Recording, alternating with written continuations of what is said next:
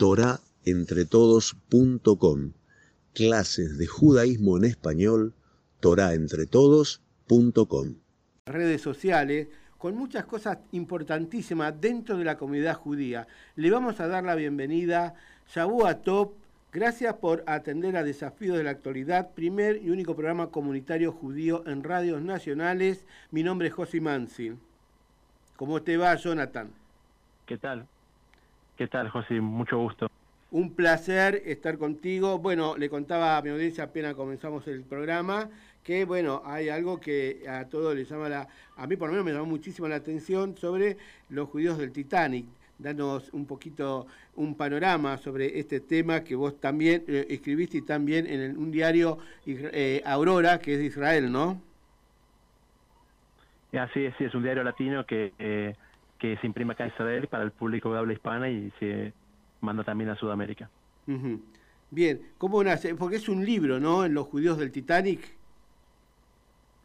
Sí, mira, el, te cuento, hace unos meses un conocido me hizo llegar de, eh, parte de la investigación de esta persona, Eli Moscovich, el investigador, que es, parece que es una, no lo conozco personalmente, pero es un apasionado del Titanic, y el hombre eh, dedicó su maestría, su BA y su título segundo de posgrado, a investigar la historia judía en el Titanic, y descubrió unas cosas sorprendentes, y por lo tanto lo terminó entregando en su paper y después adaptando a versión libro y ese libro está ya publicado, pero no es tan conocido como debería y la verdad que cuando me llegó dije esto es impresionante, así que me dediqué a investigar un poquito de qué se trataba y armé un, eh, un hilo de Twitter que fue lo que, lo que tanto se difundió y llegó a tantos lados.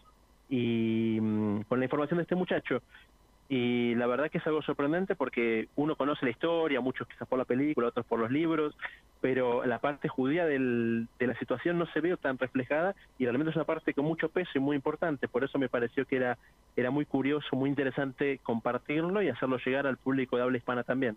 La verdad que a mí me, eh, eh, me, emocionó muchísimo, por, por, presté mucha atención el título, Los judíos del Titanic, y realmente tengo que decir que a mí yo la vi como 20 veces, la sigo viendo cada, cada dos por tres, pero jamás me hubiese eh, llevado a llegar a, ese, a ese punto ¿no? de los judíos del Titanic, porque más que todo la película hacía hincapié de, otra, de una historia. ¿no? Pero bueno, eh, había en ese barco eh, judíos de todas clases, ¿no? como varios apellidos como Cohen, Levi, Waller, Sirota, Ropin, Meyer, Greenberg, Gerson, Birenbaum, Rosenbaum, eh, entre ellos algunos eran después empresarios, grandes conocidos, ¿no? Eh, Jonathan. Así es, así es, como vos bien contás, había un montón de judíos. Según los registros oficiales, un tercio de los pasajeros del Titanic eran judíos en el momento de la tragedia, que de hecho fue el único viaje que el Titanic hizo. Y, no solamente eso, sino que se estima, los historiadores estiman que eran muchos más, porque todos los inmigrantes que venían de Rusia tenían imposibilitado salir del país. Entonces los judíos para poder escaparse de la, de la terrible situación que habían en Rusia tenían que sacar pasaportes falsos con apellidos vista adulterados entonces viajaban con esos pasajes, con esos nombres y quedaban registrados con esos nombres que quizás no eran apellidos necesariamente judíos, pero resulta que em, eran mucho más de un tercio. O sea, el tercio es lo que está registrado oficialmente y en la práctica había mucho más. Y como vos decís, había judíos en todas las clases, judíos em, multimillonarios que viajaban en primera y judíos que iban, que en la mayoría que eran los de clase los de clase baja, eh, gente trabajadora que buscaba un futuro mejor en América y se gastaba quizás todo lo que tenía y lo que no tenía para pagarse un pasaje en tercera en unas condiciones que distan mucho de las condiciones de primera que uno ve quizás en la película y la gente de los lujos del Titanic que sí los tenía en la cubierta principal, pero viajaban con precios moderados para poder lograr su objetivo que era escapar del sufrimiento y de las tragedias que habían en Europa para hacer la América, como dicen, ¿no? es decir, inmigrar y esperar tener mejor suerte en un nuevo destino. Es verdad. Y también lo, lo, interesante es cómo eh, que había eh, eh, comida casera. ¿Había alguien que lo supervisaba o, un rabino también? Sí, sí, eso es interesantísimo también. El, entre los tripulantes había una persona llamada Charles Kennel, y cuando uno se fija al oficio, la responsabilidad dentro del barco, dice que era el cocinero judío y rabino supervisor de alimentos.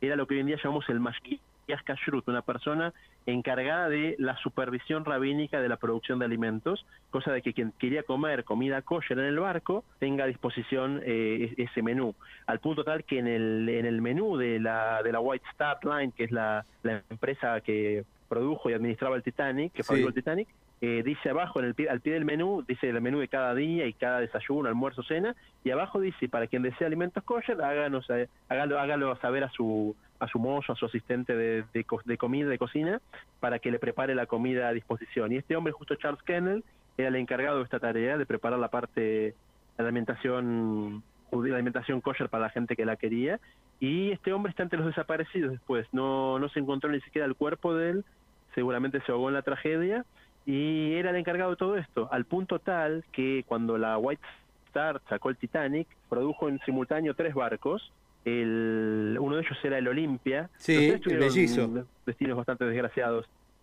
y del Olimpia, que era una copia idéntica del Titanic, de ahí se, se rescató vajilla y se vio cómo tenía los platos grabados con la palabra kosher en hebreo, y si era de carne, si era de leche el plato, que eran los similares a los del Titanic, solo que el Titanic quedaron bajo miles de metros de profundidad en la fosa del océano y estos se pudieron rescatar para, para fotografiar y ver cómo, constatar realmente cómo había este menú kosher y esta clase de vajilla especialmente dedicada a la gente que comía esta alimentación dentro del barco.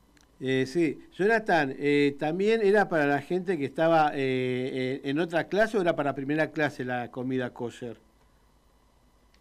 No queda muy claro eso, pero al parecer, según lo que se registró, según lo que se levanta de los registros, es que era para quien lo disponía. No importaba la clase que esté, sino que quien pedía kosher, como hoy en día una gente, la gente viaja en avión y puede pedir medir el menú kosher estando en primera, estando en, turista, parece que era algo similar, que la gente tenía la opción de, con el boleto que compraba, acceder a alimentación eh, kosher. Seguramente el que estaba en primera accedía a un nivel de comida más... Eh, de más calidad y el de tercera un poquito menos menos de menos calidad, pero todo era kosher y aparentemente supervisado todo por este hombre Kennel que falleció en la tragedia. Sí, hay uno entre de tantos o, pocos que se salvaron de esa tragedia, eh, eh, un, sobreviviente de la tercera clase que se llama Abraham Joseph Eyman, que fue llevado a Nueva York. así es. Sí, la mayoría de los de los eh, de los sobrevivientes fueron llevados por los barcos que vinieron a rescatarlos a Nueva York, hacían el papelerío ahí, después eran eh, o trasladados a sus lugares de origen o se quedaban ahí mismo.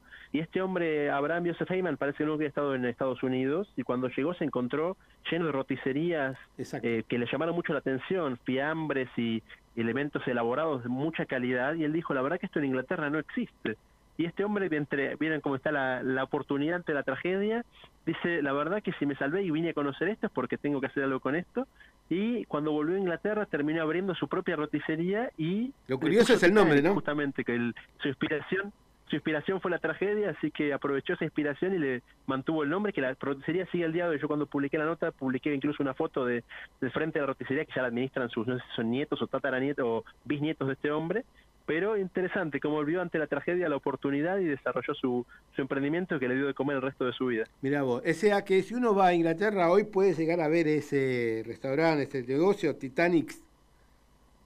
Así es, así es, sí, sí, sí, sí. Se puede googlear, está, se puede encontrar en Google Maps y encontrar directamente la dirección para, visitarlo. De hecho, te digo, la, hay una foto actual que puse en la investigación, que justamente la foto que no la puso está el señor Moscovich, yo la investigué después por mi cuenta y descubrí que el negocio seguía en pie, algo interesantísimo.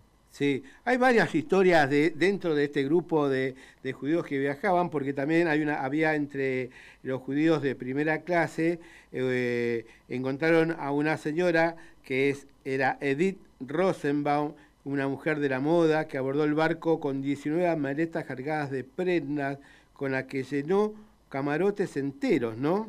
De sus cosas y su ropa. Sí, esta mujer parece que entre, entre la gente que lleva como empleados y la, y la mercadería, en vez de contratar un camarote como era normal, habrá contratado unos 6, 7 camarotes, todos de primera clase encima, así que imagínense que estamos hablando de una mujer con una, un poder adquisitivo muy alto y transportó toda su fortuna en el barco porque invirtió en, mercadería, llevaba alta costura, vestidos y eso en, en unas maletas que en, época, en esa época usaban unas maletas que eran como unos cajones con llave, como unos, unos eh, baúles, y la mujer llenó camarotes enteros con sus valijas de, mercadería, y bueno, como era mujer, tuvo prioridad a la hora de subir a los botes, la mujer logró subir al bote, y lo único que se llevó de todo eso fueron las llaves que abrían esas esas valijas que terminaron en el fondo del océano. como 19 llaves tenía.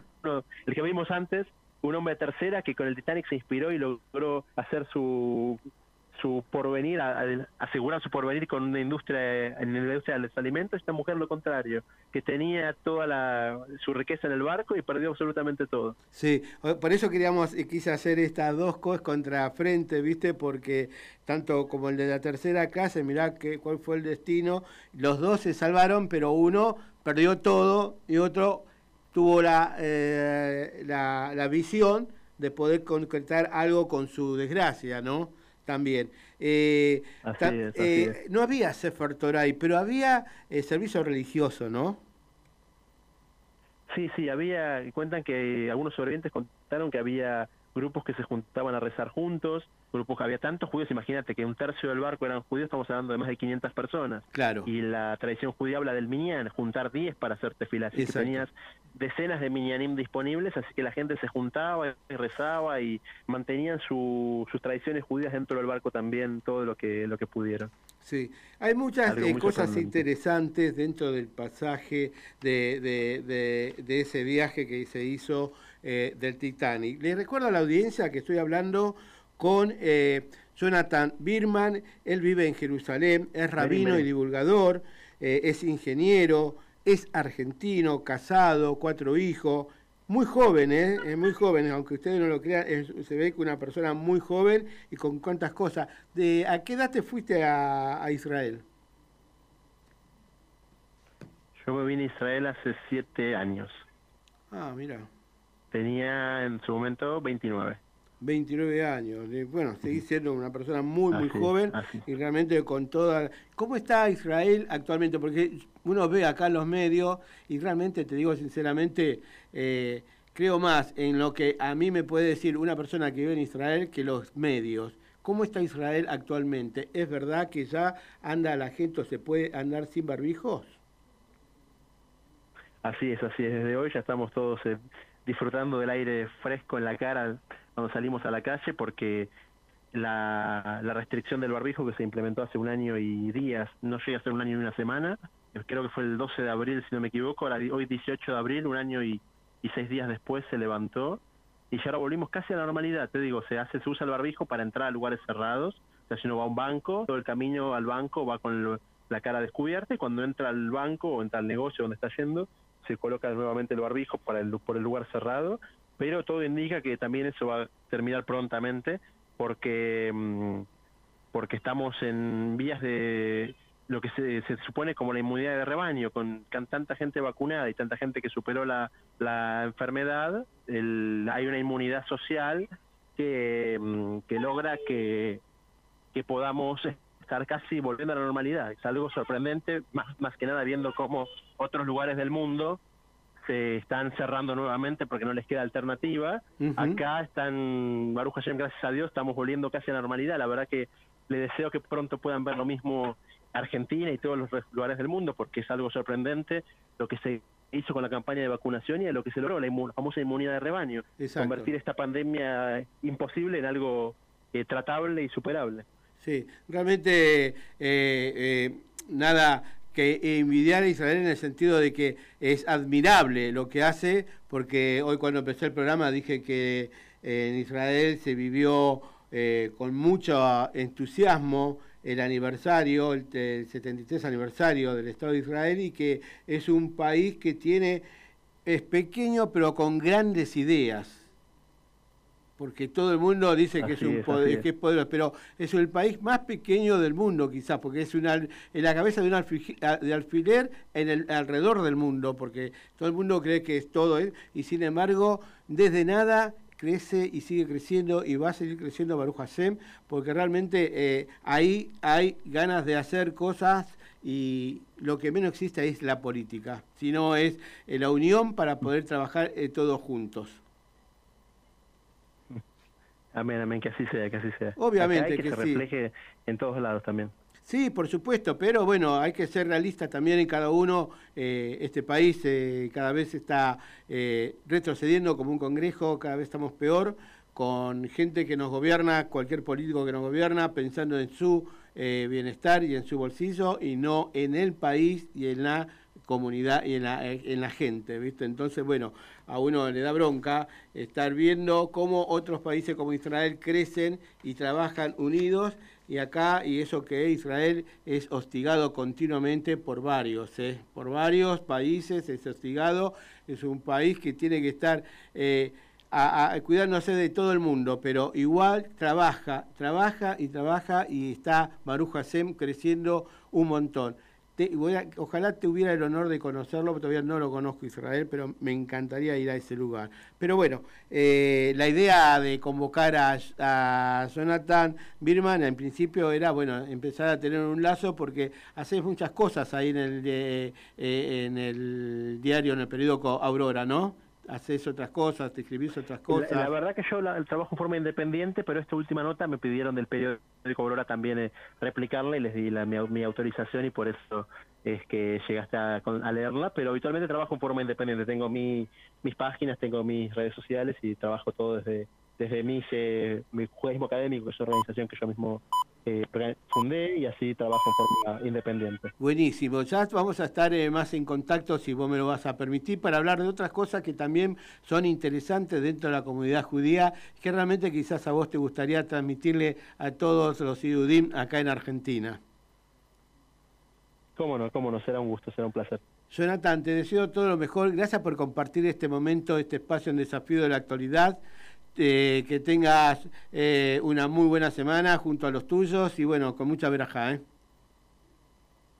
Amén, amén. Muchas gracias. Gracias a vos y a toda la audiencia. También que tengan una buena semana con bendiciones y con todo lo bueno. Amén. Shabu a top, Jonathan.